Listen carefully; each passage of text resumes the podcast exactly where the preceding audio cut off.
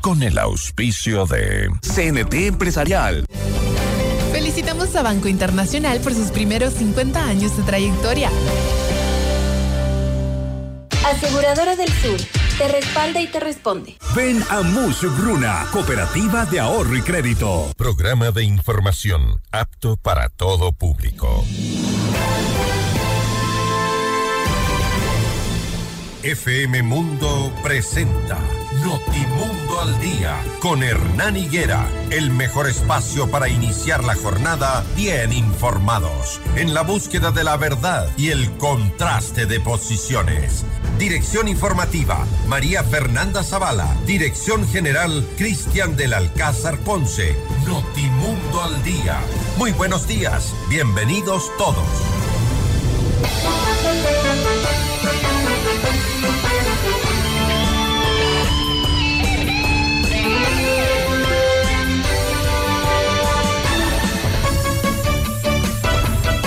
Muy buenos días, amables oyentes. Ya estamos nuevamente junto a ustedes para entregarles la información actualizada en esta jornada del miércoles 21 de febrero de 2024. Este es su espacio para iniciar siempre la jornada bien informados, buscando la verdad y contrastando las posiciones. De hecho, les contamos de entrada a quienes eh, circulan en el sentido Quito Valle de los Chillos están cerrados al tránsito los eh, carriles de acceso a la autopista general Rumiñahui.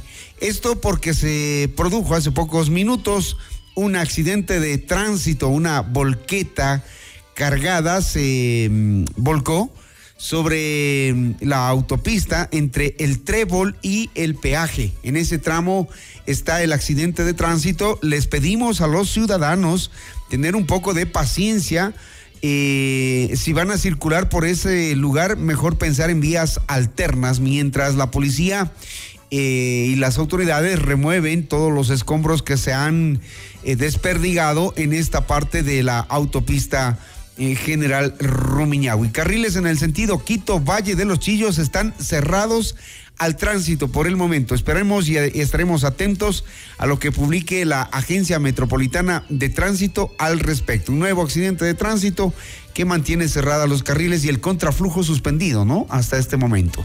Contraflujo suspendido. Allí está la información de entrada para ustedes, amables oyentes, para que tomen las previsiones del caso. No olviden, es miércoles, no circulan en Quito los autos con placas terminadas en 5 y 6 desde las 6 de la mañana hasta las 9 y 30 y de 16 a 20 horas. También les contamos, hoy entre nuestros invitados está Remigio Roldán, alcalde de Alausí. Vamos a hablar de mm, qué se han hecho en cuanto a las acciones en beneficio de la población que resultó afectada por este enorme derrumbe que hace ya casi un año sorprendió a cinco barrios de esa población. Lo tendremos acá a casi un año del mortal deslave que ha cambiado en Alausí. Vamos a preguntarle. También Bernardo Abad, concejal de Quito, tema ordenanzas para mejorar la seguridad vial y ciudadana, ¿darán resultado?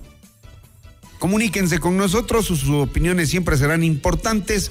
Escríbanos a nuestro WhatsApp 098-999-9819. Para nuestra audiencia en Cuenca, Notimundo al Día, retransmitido por Radio Antena 190.5 FM. Gracias a ustedes por su sintonía. Recuerden, les repetimos la información. Hay un accidente de tránsito entre el sector de El Trébol hacia el sector del peaje de la autopista General Rumiñahui. En ese tramo hay una volqueta mm, que se ha volcado, hay material en la vía. Así que por favor tomen las precauciones, el contraflujo está suspendido, les vamos a ir informando lo que publique la Agencia Metropolitana de Tránsito. Seis de la mañana, tres minutos, estos son nuestros titulares. Portada informativa, los titulares más destacados para comenzar el día. Diario El Universo, militares mantendrán el control de las cárceles hasta que sea necesario. 116 cantones del país han sido afectados por la temporada de lluvias en la que cinco personas fallecieron. Portal Primicias, Asamblea Nacional aprueba acuerdo comercial con Costa Rica. Novoa presenta una proforma presupuestaria de 35.536 millones de dólares para el 2024. Diario Expreso Bolívar, desbordamiento de un río causa el colapso de viviendas en Echandía. Diario El Telégrafo, consulta popular CNE aprueba presupuesto de 60 millones de dólares. Diario El País de España, en Colombia, el Ejército de Liberación Nacional llama a consultas a su delegación y asegura que el proceso entra en crisis. CNN en español, Canadá sanciona a la fiscal general de Guatemala por socavar la democracia. En nuestro portal Notimundo destacan las siguientes noticias. Construye afirma que al correísmo se le cayó su agenda de impunidad con las reformas al COIP. La Asamblea fiscalizará el censo 2022 tras rectificación de datos del INEC. Las noticias al instante. Los hechos contados tal y como son de lo que sucede ahora.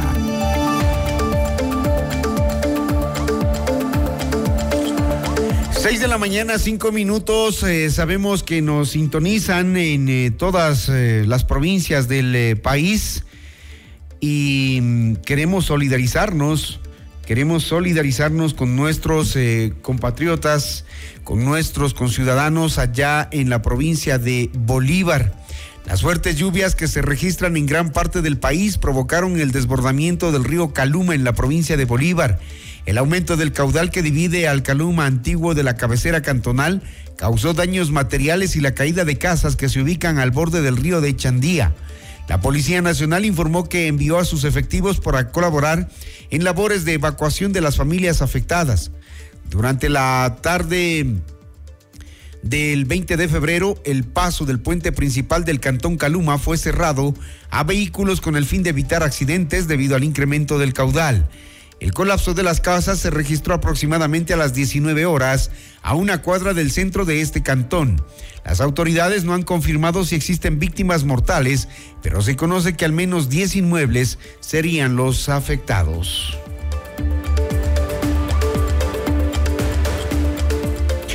6 de la mañana, seis minutos y este intenso temporal invernal ya ha cobrado la vida de cinco personas, además de seis heridos y cientos de afectados.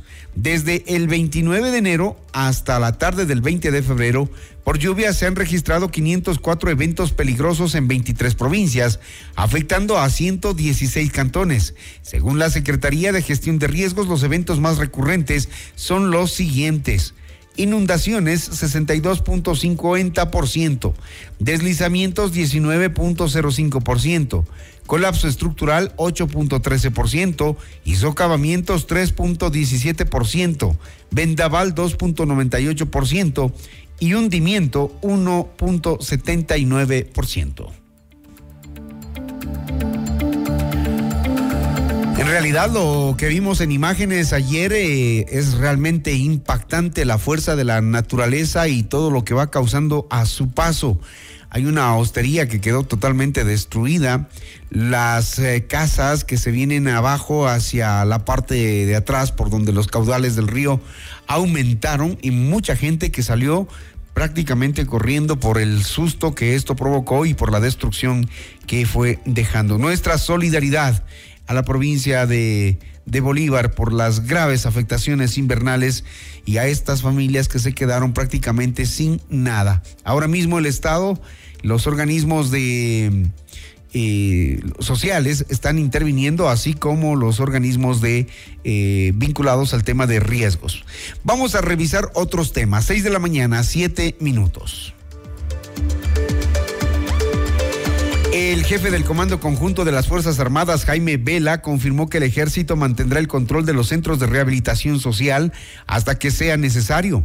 El pronunciamiento llega después de varias inquietudes que han surgido respecto de si los militares seguirán o no en las cárceles después, después de que finalice el estado de excepción, que fue decretado el pasado 8 de enero por un colapso de 60 días.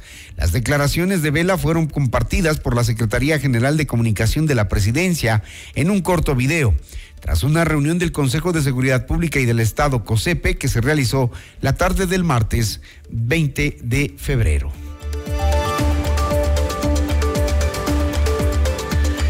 Durante la sesión del COSEPE, José Swing fue posesionado oficialmente como presidente encargado de la Corte Nacional de Justicia. Su designación se dio luego de la renuncia del ex titular de la entidad, Iván Saquicela, tras haber cesado en sus funciones a cargo de la institución.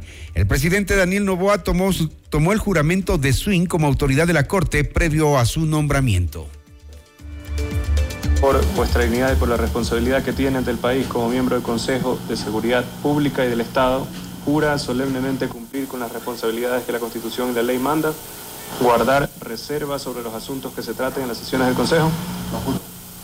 Si así lo hacéis, que la patria os reconozca, caso contrario, ella os demande. Queda legalmente posicionado como miembro del Consejo de Seguridad Nacional Pública y del Estado.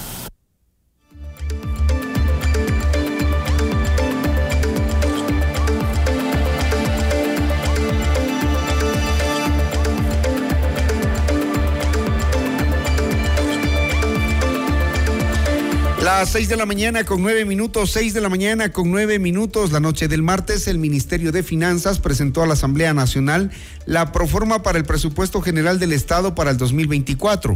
Así, el gobierno de Daniel Novoa presentó una proforma en la que se prevén gastos por 35.536 millones de dólares. Lo anterior representa un aumento de 13% o 4.033 millones más frente a la proforma aprobada por la Asamblea para el 2023 que fue de 31.503 millones de dólares.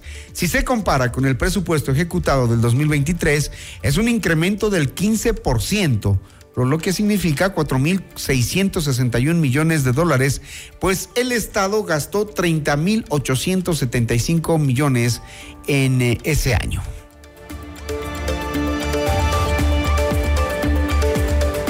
El Pleno de la Asamblea Nacional aprobó el acuerdo de asociación comercial entre Ecuador y Costa Rica. La decisión fue unánime y contó con 118 votos a favor. Con este acuerdo con el país centroamericano generarán un crecimiento del 10% de las exportaciones actuales, lo que significaría un ingreso, un ingreso aproximado de 3 millones de dólares. Previo al debate en Comisión General, el vicepresidente de Cámara de Innovación y Tecnología Ecuatoriana, CITE, José Luis Barzallo, a nombre de 250 empresas de tecnología en Ecuador, recordó la importancia del desarrollo tecnológico y la vigencia de la ley FinTech. Durante la sesión, el asambleísta por ADN, Jonathan Parra, señaló que este acuerdo beneficiará a los pequeños productores ecuatorianos ante el mercado internacional. En todo tratado de libre comercio, en todo acuerdo comercial, obviamente es un ganar-ganar. Pero lo importante que quiero resaltar de este informe es que se cuidó mucho que se proteja y se ayude a los pequeños y medianos empresarios. Por eso, dentro de los objetivos de este acuerdo, que ustedes lo pueden eh, leer incluso en la diapositiva, lo que prevé es estimular la expansión y la diversificación del comercio entre, los, entre las dos partes eliminar barreras de comercio y facilitar la circulación transfronteriza de nuestras mercancías. En el Ecuador, que es lo que nos debe interesar en este momento sobre los pequeños, los micro y los medianos, hay un importante sector agroindustrial, manufacturero y de servicios que finalmente va a tener un impulso y un crecimiento con políticas públicas que fueron aprobadas desde el Ministerio de Producción.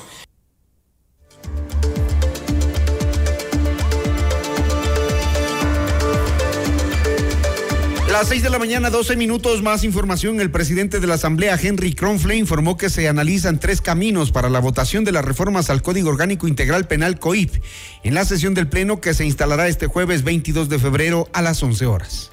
Estamos tratando de buscar una fórmula que permita tres mociones, por decir de menos, por decirlo de menos. Una moción que sea todo lo positivo, todo lo positivo de la ley en donde, por ejemplo, no se den beneficios penitenciarios a delitos execrables, en donde se tipifiquen nuevos delitos. Otra moción en donde se termine lo negativo o lo que considera la mayoría del Pleno como negativo. Ahí están los temas de levantamiento de reserva, ahí están los temas de imprescriptibilidad y una tercera moción que es relacionada a lo que tú mencionaste, Vicente, que es el tema de los artículos que tienen que ver con las reformas al COIP que también están planteados de alguna manera a través de las preguntas de la consulta popular. Además, Cronfle enfatizó o informó que se analizan tres caminos para la votación de las reformas. Enfatizó que no existen acuerdos con otras bancadas por debajo de la mesa en este tema. Y vamos a ver cuál es la ruta ideal según los consensos que se lleguen. Su preocupación es la misma que la mía. Tener articulados que decían una cosa que se suprimieron y de repente en disposiciones generales decía lo mismo peor de los artículos. Nosotros tenemos la misma preocupación. Entonces, quiero que se queden tranquilos, que aquí no hay, va a haber una agenda de impunidad.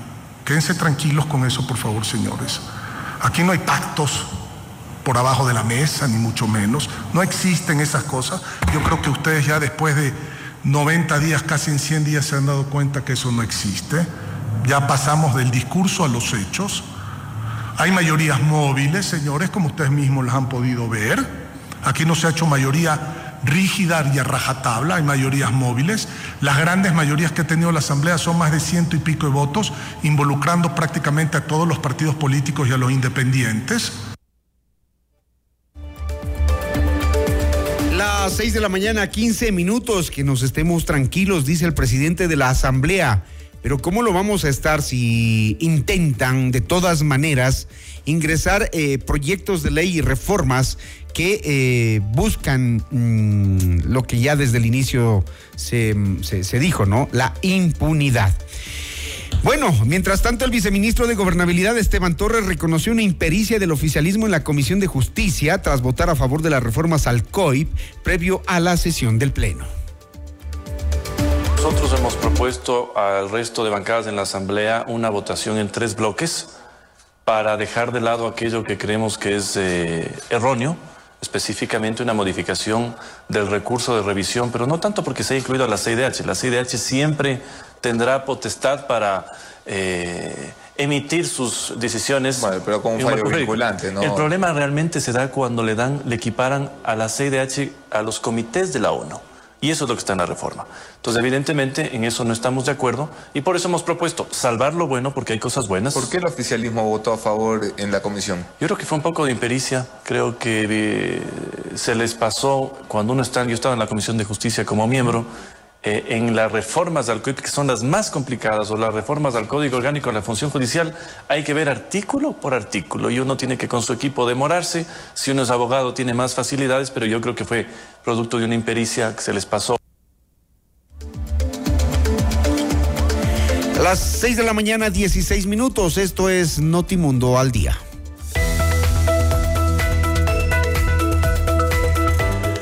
Todo lo que necesitas lo puedes lograr con los créditos de Mushuk Runa a nivel nacional. Crédito para tu negocio, tu nuevo vehículo, compra de productos, emprendimientos, estudios, tu casa o lo que necesites. Estamos en todo el Ecuador. Adquiere el libro del abogado Luis Alfonso Chango en todas las agencias de Mushuk Runa o a domicilio. Comunícate al 098 536 6772. Banco Internacional llegó a sus 50 años con más experiencia y llenos de curiosidad, con historia y visión hacia el futuro. Llegan con ambición y coraje llenos de sueños. 50 años Banco Internacional, queremos ser más. Bienvenido a la era de la seguridad digital. CNT Empresarial presenta Corporate Guard, una solución definitiva de ciberseguridad. Corporate Guard es más que una respuesta, es tu escudo digital enfocado en seguridad perimetral, endpoints y seguridad para aplicaciones. Conoce más en empresas.cnt.com.es. Con Aseguradora del Sur, tu hogar está respaldado en todo momento. Te brindamos coberturas completas por robo, incendios, inundaciones, desastres naturales y mucho más. Cotiza con nosotros en www.aseguradoradelsur.com. Aseguradora del Sur te respalda y te responde. FM Mundo invita a cinco parejas al gran concierto de Carlos Vives y el Tour de los 30, jueves 21 de marzo en el Coliseo Rumiñahui a las 20 horas. Inscríbete ahora en fmmundo.com y en el WhatsApp 098999819 con la palabra Vives y tus datos personales. El premio incluye almuerzo en Pícaro Resto Grill. Además participa por un meet and greet con Carlos Vives. El sorteo será el jueves 21 de marzo en nuestros programas en vivo. Otra promoción gigante de FM Mundo.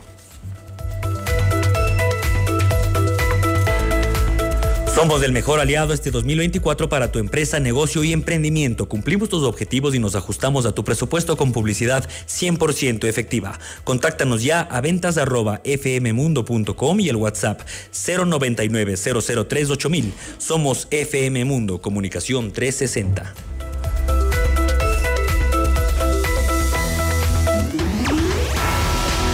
Enseguida volvemos con más de Notimundo al Día. Los hechos contados tal y como son con Hernán Higuera.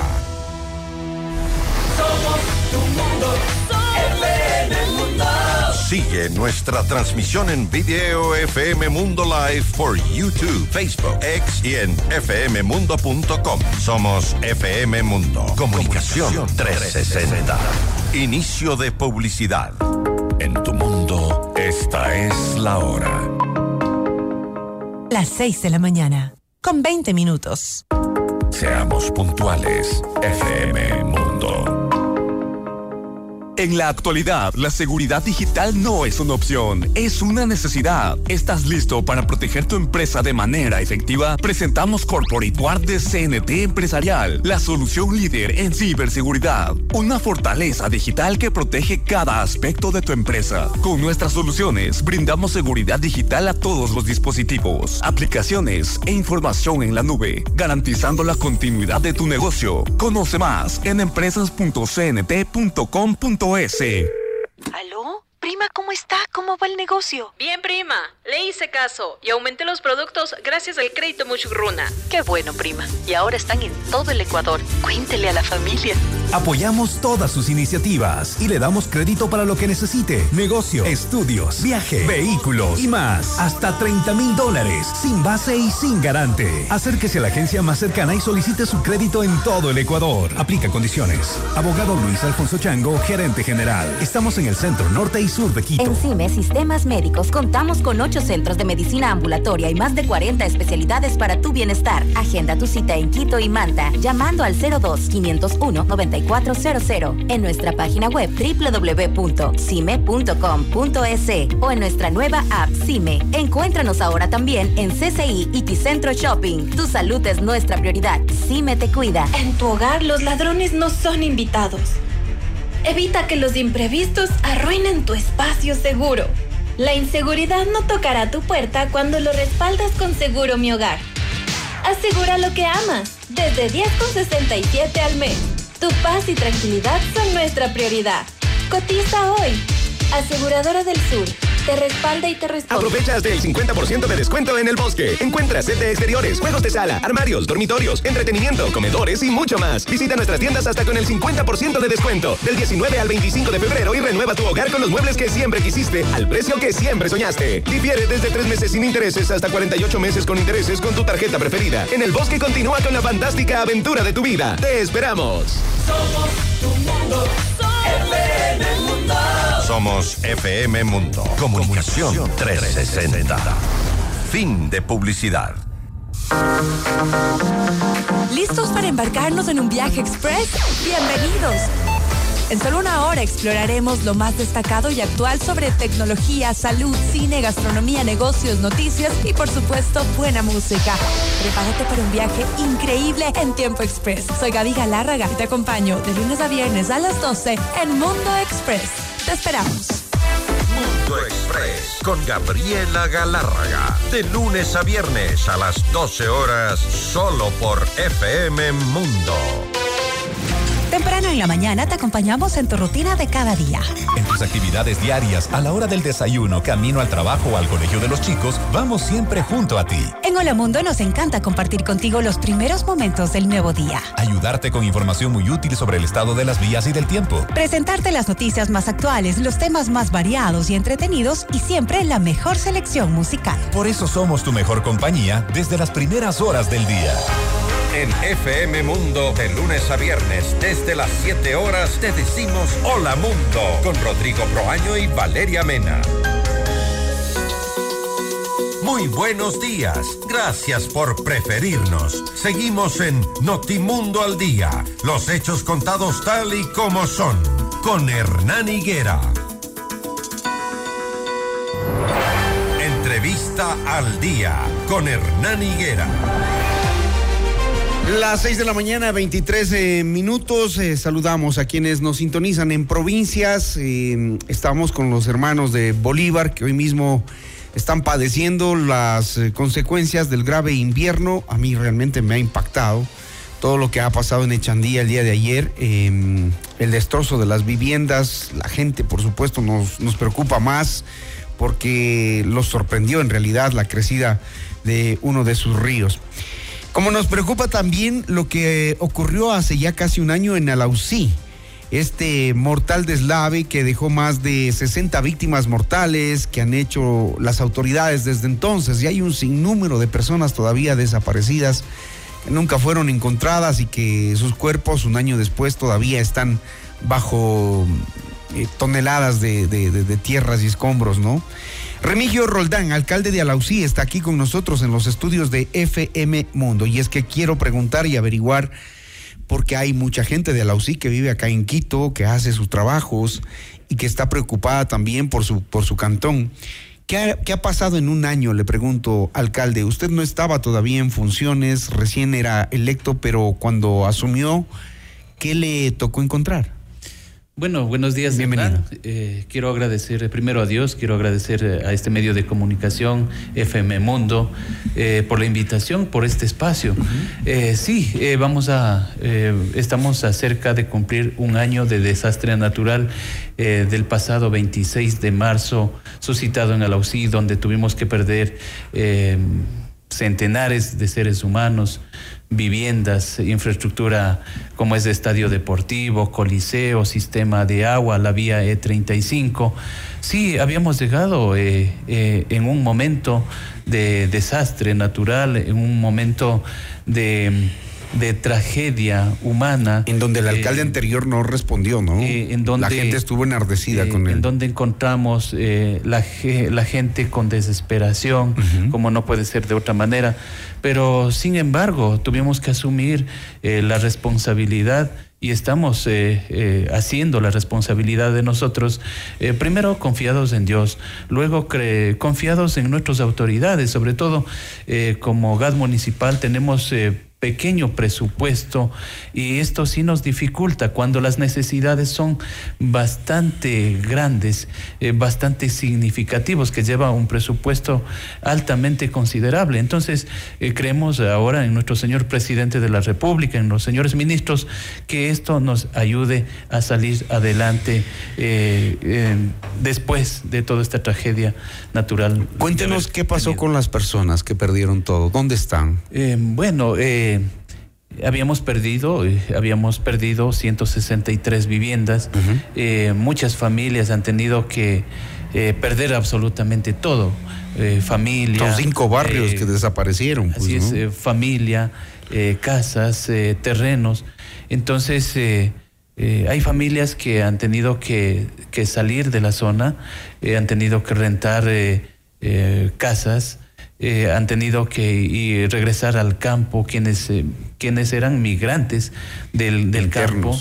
y, muchos han tenido lastimosamente, eh, debemos manifestar y debo manifestar muchas, muchas familias han tenido que salir de la ciudad, de fuera de la provincia y otros fuera del país. Entonces eso ha sido la, la consecuencia de, este, de esta tragedia natural que estamos viviendo en Alausí muchas personas no pudieron ser rescatadas.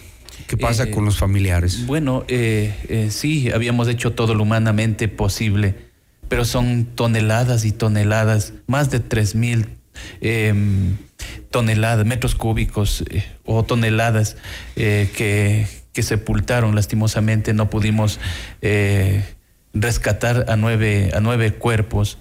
Eh, hicimos todo lo humanamente posible, se encuentra todavía bajo de los escombros. Y, bueno, estamos eh, trabajando con la Universidad Central, estamos trabajando con la Politécnica Nacional, con la, con la Secretaría de, Riesgos en este sentido, para hacer todos los estudios de la zona cero y en su debido momento eh, ser considerado como Campo Santo en el lugar donde no pudimos rescatar de los nueve seres humanos, lamentablemente. ¿Eso cuándo pasaría? Eh, bueno, estamos, eh, ya tenemos el primer estudio eh, emitido ya por la, por la Universidad Central, por la Facultad de, de, de Geología. Ahora en el segundo etapa estamos trabajando ya para la estabilización del talud para poder realizar técnicamente, científicamente, para no que, para que no vuelva a ocurrir lo que ocurrió. Porque había el riesgo de que ocurra otra vez, ¿no? Así es. Entonces no podemos eh, realizar trabajos, algunos en dentro del perímetro de la del punto cero denominado. Donde hay la falla todavía. Eh, de forma empírica. Entonces hemos puesto en mano de de los científicos, hemos puesto en mano de la academia eh, para seguir paso a paso, técnicamente, científicamente. Entonces, ahí estamos trabajando eh, con algunas cooperaciones internacionales también. Algo que se debió haber hecho antes de la tragedia, porque en febrero del 2023 la Secretaría de Riesgos dice ya advirtió del peligro de esto. Eh, sí, lastimosamente. no se, se hizo caso. No, no se pudo tomar acciones en sus momentos oportunos. y a veces eh, eh, son errores que se ha cometido, que hemos cometido. lo digo esto mm, como ciudadano común y corriente, pero bueno, las cosas están hechas, tenemos que salir adelante, tenemos que solucionar cosas. Alcalde Remigio Roldán de la UCI, em, ¿qué pasa con las viviendas? Porque se les ofreció, recuerdo Guillermo Lazo viajó a la, a la zona cero, eh, tuvo reuniones con los dirigentes, ofreció viviendas, ofreció restablecer los servicios básicos como el agua potable. ¿Qué de eso han cumplido? ¿Qué ha pasado un año después? Eh, bueno, en este sentido, eh, a la mañana siguiente de la tragedia, visitó el señor expresidente don Guillermo Lazo ofreció más de 600 viviendas, ofreció más de 8 millones de dólares. Eh, lastimosamente debo manifestar, lastimosamente debo manifestar que no se ha dado cumplimiento como se había comprometido en este sentido. Eh, habíamos perdido también el sistema de agua potable en este sentido que daba servicio a más de 8 mil habitantes de la cabecera cantonal.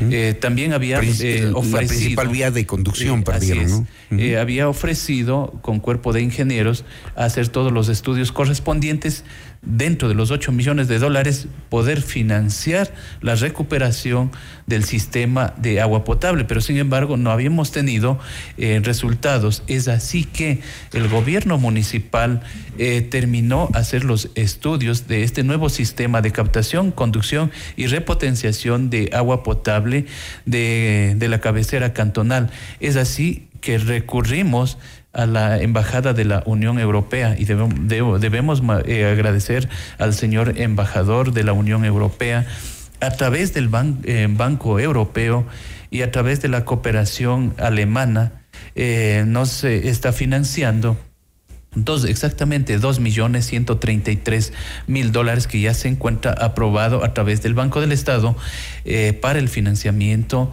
eh, de este sistema de agua potable que dará servicio. ¿Y cuándo empezarán a eh, retomar el servicio? Bueno, estamos en, en estas semanas que viene, seguiremos ya todos los pasos correspondientes para el tema del sistema de contratación, en el sistema de contratación pública, el tema del agua. El agua y las viviendas. El tema de vivienda.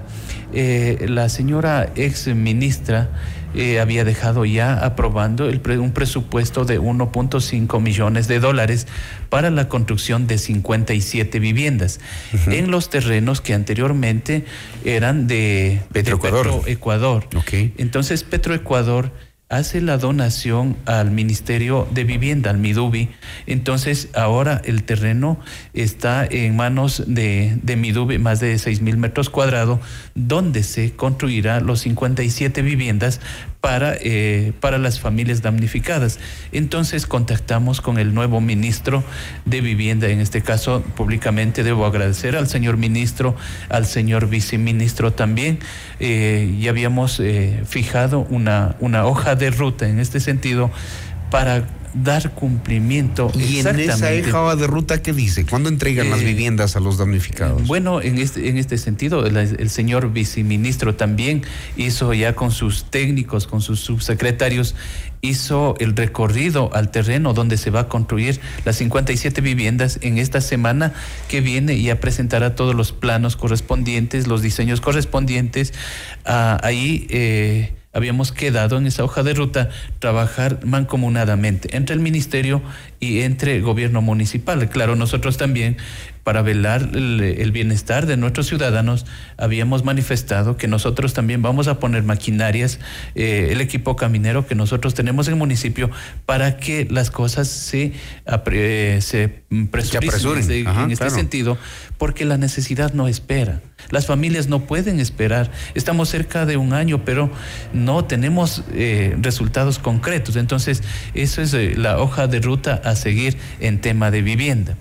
Ahora, el tema de la vía E35, ¿no? Porque también... Es la que conecta, ¿no? Eh, con sí, el centro del país. Exactamente. ¿Qué pasa con eh, esa vía? Perdimos la vía E35, que no es un problema de Cantón Alausí. Y es un eh, problema na, nacional, en no realidad. No es un problema de, de, de la provincia de Chimborazo, uh -huh. sino es un problema de país, porque damos conectividad del, desde el austro ecuatoriano y, eh, y, unimos con la con sierra. la sierra, claro. Con la sierra norte. ¿Han visto este estudios? Sentido. ¿Han visto la posibilidad de un nuevo trazado? ¿Hay un avance? ¿Han bueno, ido las autoridades? Bueno, en este sentido, y, y debo decir eh, con total franqueza, eh, habíamos recibido en dos, por dos ocasiones la visita del, del ex ministro eh, de Obras Públicas, César Rom, eh, y había manifestado que, que, que, ya se va a empezar a trabajar en, en, en estudio de, uh -huh. de, prefactibilidad, de factibilidad y del trazado correspondiente, pero sin embargo dejó, dejó con deuda. Entonces, ahora también ya ha visitado, ha recorrido el señor ministro de Obras Públicas, el nuevo, eh, el nuevo ministro. Y entonces estamos exigiendo, estamos exigiendo que, que, que, que, que se apresure, que nos dé respuesta al país al país con el nuevo trazado de la vía. vía ¿Cuál es el problema de que no existe esa vía para ustedes? Eh, bueno, porque para, para, el país las pérdidas son grandes, ¿no? Bueno, para nosotros eh, es, es un problema eh, es un problema enorme porque gracias a las comunidades, gracias a la iniciativa de las organizaciones eh, se había abierto una trocha, inclusive estamos pas pasando por dentro del polígono de riesgo una trocha y la otra trocha eh, igual manera por iniciativa de las comunidades se tuvieron que ab abrir que no es técnicamente eh, realizado. Que son Entonces, un riesgo no eh, que es son un, riesgo, riesgo enorme claro. ya se ha perdido varios seres seres humanos. En invierno en invierno nos dificulta absolutamente eh, la transitabilidad de todo el... Eh, el en suma, los, alcalde, los ¿usted qué dice? ¿En un año ha pasado qué entonces? Muy poco.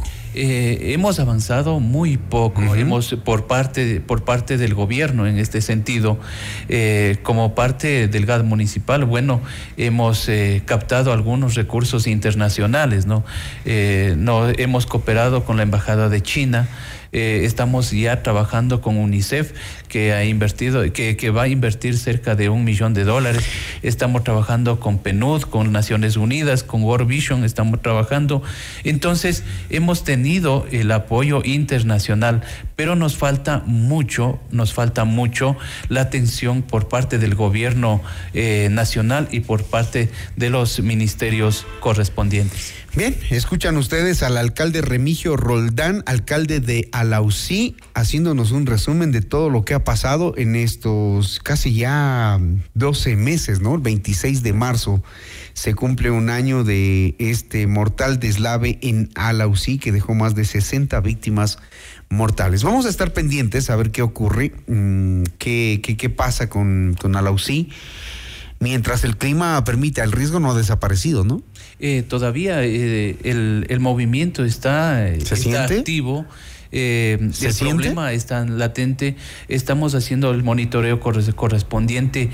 Hay una grieta. Eh, hay una grieta todavía uh -huh. que está eh, cediendo lento eh, lentamente. ¿Y han evacuado la gente que podría resultar eh, afectada? Sí, hemos, hemos tenemos los albergues correspondientes, hemos hecho la notificación correspondientes para que esa zona no, no esté con, con, con, seres humanos en este sentido. Sí, sería... aprovechar, Hernán, también eh, gracias a este medio, eh, hay una deuda pendiente, pendiente con el gobierno nacional y de este, de este espacio queremos eh, solicitar de la manera más comedida al señor presidente de la República, al señor Daniel Novoa, al señor ministro de Finanzas, porque ha sido un sueño de, de décadas, de décadas de la construcción de un nuevo hospital de Alausí que el, la, contratación ya está eh, en manos de contratistas, hay contrato, hay solo la, el, el que cumplir por parte del Ministerio de Finanzas el desembolso del anticipo al señor contratista y empezar la construcción cerca de 23 millones de dólares. Solo necesitamos que haga la transferencia de eh, anticipo al señor contratista y se empieza la construcción del, eh, del hospital nuevo en Alausí. Bueno, usted ya le ha hecho el llamado al ministro, esperamos que escuchen, que les den cabida a la posibilidad de conversar frente a frente y de que asistan también a la población que está esperando esta situación en medio de todavía el riesgo de esta, de esta grieta que nos ha contado el alcalde Remigio Roldán de Alausí que existe. Gracias, señor alcalde. Finalmente, del, eh, del tren. Eh, bueno, ayer conversamos con el subsecretario eh, de Infraestructura Ferroviaria. tenemos un patrimonio, tenemos un tren eh, en perfectas condiciones el tramo a la usina. Quieren rehabilitarlo. Que es ícono del mundo. También fue ofrecido por el señor ex eh, ministro de Obras Públicas. También nos dejó con deudas. Hemos levantado con las organizaciones, con comunidades, con colectivos, con eh, ex ferroviarios, con maquinistas, como ciudadano en general. De Quieren promover el turismo de esa manera. Ya tenemos en perfectas condiciones el tren. Necesitamos solo la voluntad política del señor ministro que nos dé los verde y este patrimonio será reactivado. Perfecto, alcalde. Gracias. gracias. Remigio Roldán, alcalde de Alausí, a casi un año del mortal deslave. Lo que ha cambiado y lo que no ha cambiado. Lo ha contado aquí en Notimundo al Día. Muchas gracias, Hernán. Gracias a usted. Quiero saludar a quienes, eh, a los ciudadanos que, a los que viven en Quito y muchas gracias a muchos ciudadanos han hecho desde su lugar de los hechos, han hecho ícono para exigir el derecho que nos corresponde a la UCI. Muchas gracias. Un saludo. Buen día. A usted. Gracias, alcalde. Notimundo al día con Hernán Higuera. El mejor espacio para iniciar la jornada bien informados.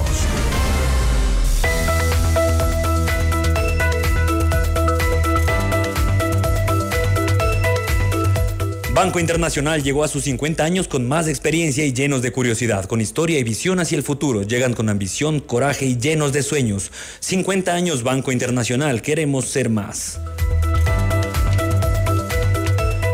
La inseguridad no es bienvenida en tu hogar, respáldalo en todo momento. Te brindamos coberturas completas por robo, incendios, inundaciones, desastres naturales y mucho más. Cotiza con nosotros en www.aseguradoradelsur.com. Aseguradora del Sur te respalda y te responde este sea un gran día. Ya regresa Hernán Higuera con el primer informativo de la radio, Notimundo al Día.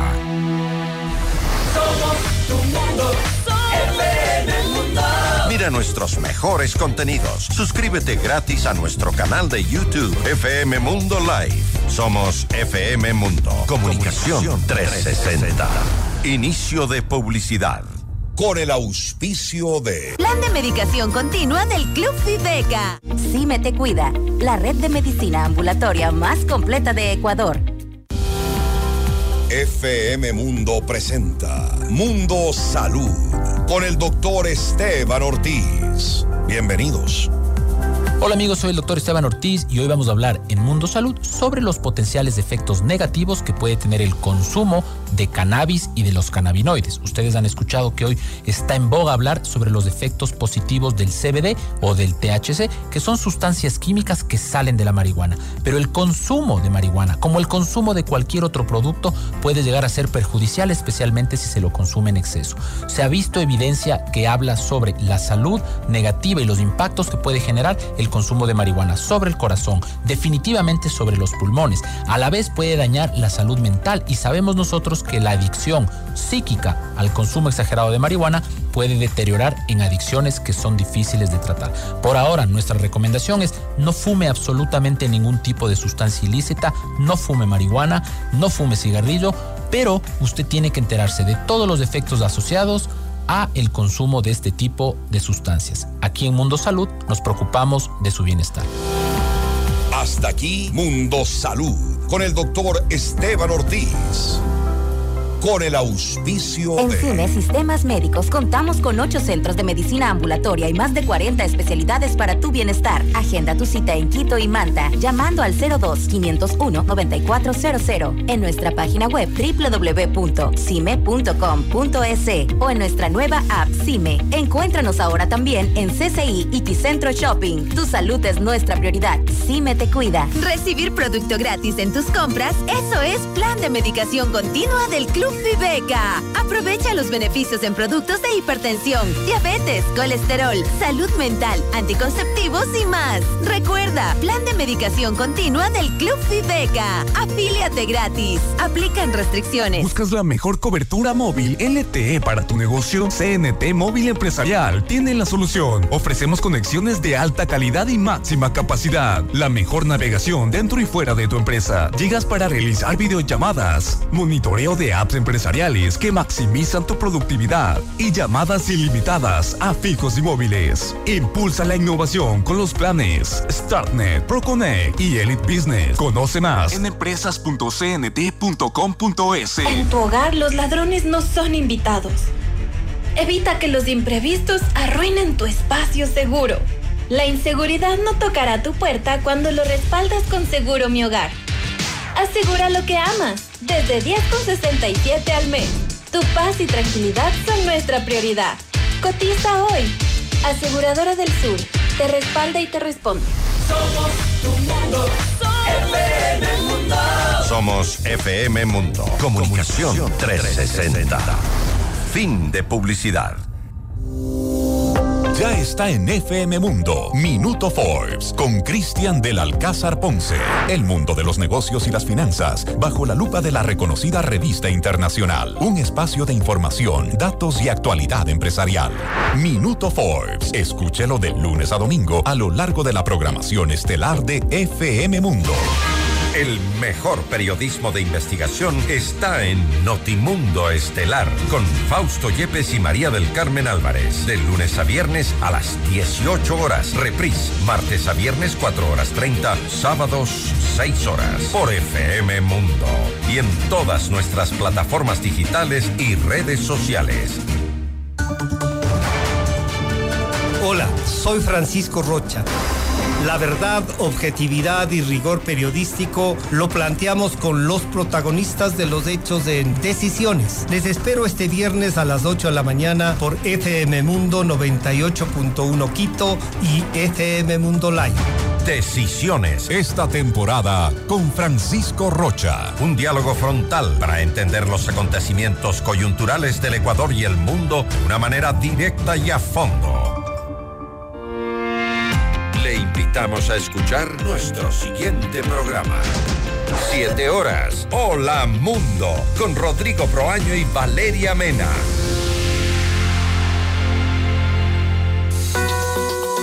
Muy buenos días. Gracias por preferirnos. Seguimos en Notimundo al Día. Los hechos contados tal y como son.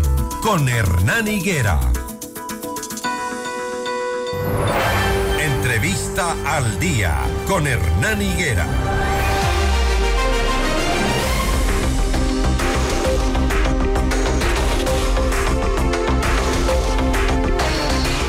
Las 6 de la mañana, 47 minutos. Nuestro siguiente invitado es el concejal eh, de Quito, Bernardo Abad, quien nos va a hablar de esta ordenanza que obliga a los vehículos de transporte público y de carga que circulan en Quito a pasar la revisión técnica vehicular en el Distrito Metropolitano de Quito. Y asimismo, él señala que ha solicitado al alcalde que se realicen los controles para que esas normativas se cumplan en la ciudad. Bernardo, buenos días. Em, si es tan gentil de explicarnos en qué consiste y qué se logra con esto. Saludos cordiales de Naya, la amplia audiencia de FM Mundo. Tan claro como esto, el día de ayer lo que se hizo es rectificar una ordenanza sobre la revisión técnico vehicular. ¿En qué sentido? Que los taxis, los buses, los buses de transporte eh, escolar, y todo tipo de vehículos que realizan actividades comerciales en el Distrito Metropolitano de Quito, que son alrededor de 40 mil, deben obligatoriamente realizar la revisión técnico vehicular en los centros de revisión del Distrito Metropolitano de Quito. Esto para garantizar el perfecto estado de los vehículos y por ende, y lo más importante, garantizar la seguridad de los ocupantes. Quienes no lo hagan, en una primera instancia, se les puede suspender su permiso de, eh, eh, habilitación y su operación. Y si no lo hacen a año seguido, no eh, realizan la revisión técnico vehicular en Quito, se les va a suspender definitivamente ese permiso de operación. ¿Y por qué se toma esta medida? Porque desafortunadamente, en los últimos tiempos, varios accidentes de tránsito, sobre todo de buses de transporte público y de vehículos de carga, cuando han ocurrido accidentes, nos hemos dado cuenta que han sido revisados en centros de revisión de otros cantones. Y obviamente, pues uno de ellos, lo máximo, por favor, resulta que el día en que ah, ah, eh, eh, ocurrió un accidente muy grave, por supuesto, y el que hubo víctimas fatales, incluso ese día supuestamente estaba realizándose la revisión técnico vehicular en un cantón de la costa. Eso no puede ser. Así que nuestra obligación como concejales, como autoridades, es garantizar la seguridad vial, garantizar la seguridad en el transporte, garantizar la seguridad en los vehículos que están realizando, prestando este servicio a los ciudadanos. De ahí que se tomó la medida. Ahora, tampoco es que si pasan la revisión técnica vehicular en Quito es que está garantizado nada, ¿no? Hemos visto buses, camiones, vehículos particulares que hacemos la revisión eh, y vemos que parecen esas eh, estufas viejas ahí contaminando la ciudad también han sido causantes de accidentes de tránsito. Es decir, una ordenanza no garantiza un, buen chequeo técnico. Bueno, este momento los centros de revisión técnico vehicular han sido concesionados ya a otra empresa, una empresa que va a ponerle mucho, mucho detalle a que los vehículos pasen esa revisión técnico vehicular. Pero por lo menos sabemos que ha sido revisado aquí y no que ha sido revisado en algún lugar, si es que fue revisado sin decir qué cantones, sin decir obviamente en qué lugares, pero lo sabemos exactamente. Y también hay un detalle, dentro de esta ordenanza está claro un punto en el cual, si es que se, en los operativos de control que se van a realizar por toda la ciudad, se determina que un vehículo podría no haber cumplido la revisión técnica o que en esa revisión técnica no se lo ha hecho bien y obviamente pues no estaría cumpliendo con las especificaciones técnicas de la revisión, se puede inmediatamente exigir, determinar que se haga una revisión extraordinaria.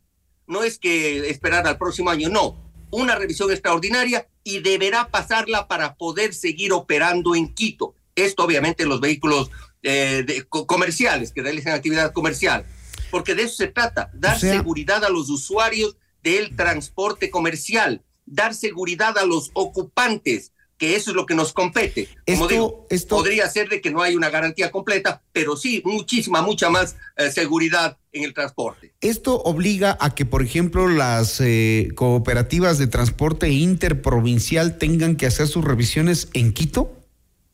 Si es que operan en Quito, si es que tienen el permiso para operar en Quito y, tienen su permiso de habilitación, sí.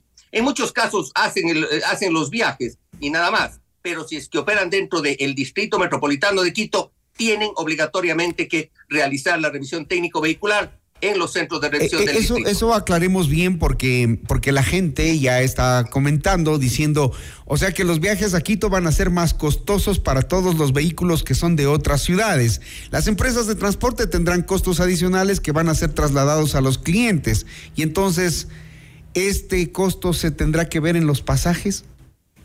No, porque repito, si son, son eh, transportes que simplemente vienen y van, obviamente lo pueden revisar en donde tienen su permiso de habilitación.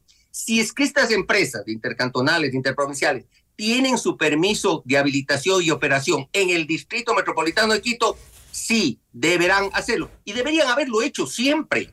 Ese es el problema. Sino que, y voy a utilizar un término, algunos sapos lo que estaban haciendo es mandando, entre comillas, a que se saque los recibos de la revisión técnico vehicular en algún cantón. Y en muchas ocasiones ni siquiera iba el vehículo a pasar la revisión, simplemente tenían el documento. Repito, el caso más patético fue este bus, perdón, este transporte de carga que, que se accidentó y que coincidencialmente el día que se accidentaba en Quito estaría pasando o estaba pasando supuestamente la revisión técnico vehicular en un cantón de la costa. Eso no puede ser. Así que garantizamos la seguridad eh, en, en Quito mediante este tipo de acciones. Además, alguien decía, no, son ilegales. No, en lo absoluto. La ley de tránsito y transporte terrestre y además la constitución da a los gobiernos autónomos descentralizados la competencia del transporte y el tránsito en los municipios. Y eso es lo que estamos haciendo, ejerciendo esa competencia. Así que nadie vaya a decir de que esto es ilegal. Bueno, también pasa mm, por el tema de mm, la estructura de las vías, ¿no? La vía más peligrosa en el país, ya no solo en Quito, la Simón Bolívar. Y claro, y- eso, hay- hay- eso es diferente, be- eh, Hernán, por supuesto. Ayer- eso hay ayer- que tomar otro tipo de No, medidas. pero no lo están supuesto, haciendo. Porque ya mm, eh, un vehículo que está en perfecto estado Sí, puede es sufrir un resbalón o en su defecto lo que está ocurriendo. pero ¿y quién controla las Eh, el- autoridades la- ahí? La causa Bernardo? de accidentes más, la mayor causa de accidentes en Quito son el exceso de velocidad y los traguitos. Eso es lo que eh, ocurre. Pe- pero ¿sabe qué también pasa? El mal estado de la vía, eh, estos obstáculos que los ponen como, entre comillas, señales de tránsito. Eh, han puesto nuevas barricadas, unas nuevas barricadas que se ven las huellas de los carros, cómo, cómo logran subirse por ahí. Yo en realidad digo cómo la gente conduce, pero también es que en movilidad estamos, eh, digamos, debiéndole a la ciudadanía con la colocación de señales que en realidad no aportan en nada. Son más obstáculos que señales. Y ese es otro Sí, gran yo creo problema. que eso, esa, esa inquietud la comentamos el otro día con el nuevo director de la Agencia Metropolitana de Tránsito, ahora sí un experto en tránsito y seguridad vial, el coronel Washington Martínez, y le comenté justamente eso por el accidente que ocurrió en semana. semanas pasadas, justamente que habían puesto una señal, los de la AMT, des- con, con desconocimiento obviamente, y eh, a- a- luego de una curva, y ahí obviamente pues hubo, hubo un accidente, eso no puede darse. Afortunadamente, repito, el nuevo director de la AMT es un conocedor del tránsito y lo comentamos el otro día y me decía, eso no puede darse y obviamente todas las señales o no más que obstáculos, lo- lo- hay unos conos de, de seguridad para reducir el- la velocidad, se tienen que poner en lugares obviamente eh, que, que tengan mucha visión para el conductor. Bernardo Abad está proponiendo, y parece que se va a conocer en primer debate, el proyecto que limita la, y regula y sanciona la circulación de dos personas en moto. Eso empieza hoy. Dos varones en moto. Ajá, dos varones en ¿De qué moto. se trata? ¿De qué se trata, Hernán, y a los amables radioescuchas de, de, de FM Mundo? Este proyecto de ordenanza que ya pasa a primer debate para tratarse, lo que hace es lo siguiente. Ratifica y reglamenta una resolución de la Agencia Nacional de Tránsito que prohíbe dos varones en moto. ¿Por qué? Porque gran parte de los asaltos, robos, sicariatos, asesinatos ocurren en motos y con dos ocupantes varones.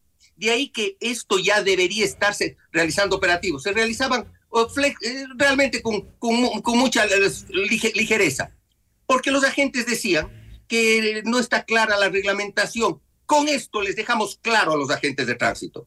Ahora, de ahora en adelante, estará prohibido, una vez que se apruebe el, proyecto de ordenanza, estará prohibido que dos varones circulen en moto, netamente por temas de seguridad. Hay excepciones, por supuesto.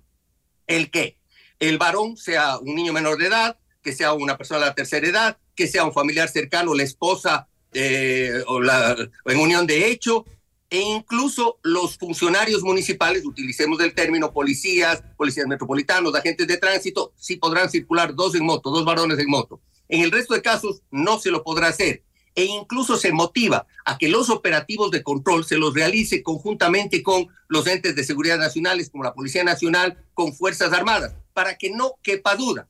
Y yo voy más allá, porque en la, la, la, la Comisión de Movilidad puso netamente este artículo. Yo voy más allá y lo propuse desde el inicio y voy a insistir para segundo debate.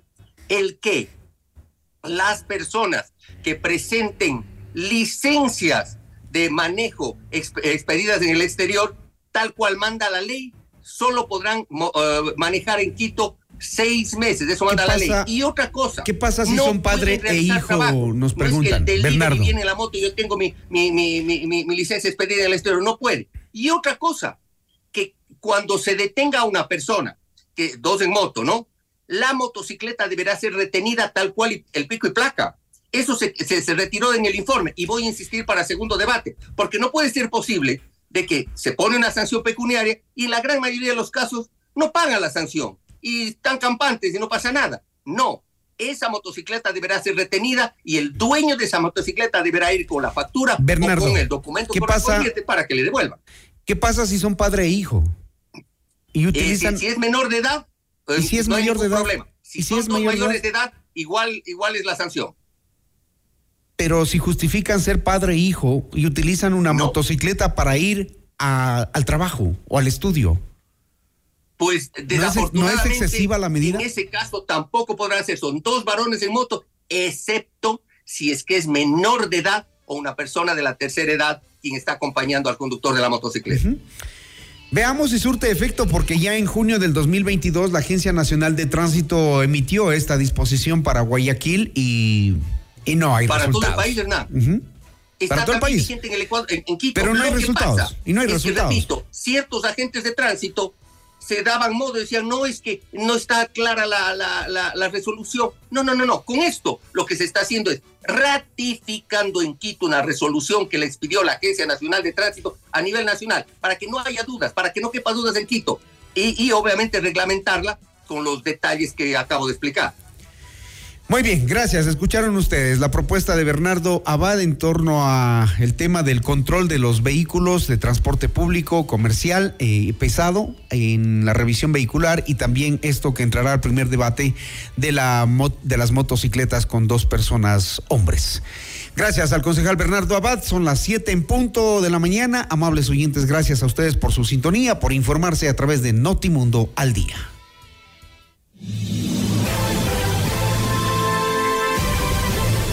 FM Mundo presentó Notimundo al Día, el mejor espacio para iniciar la jornada bien informados.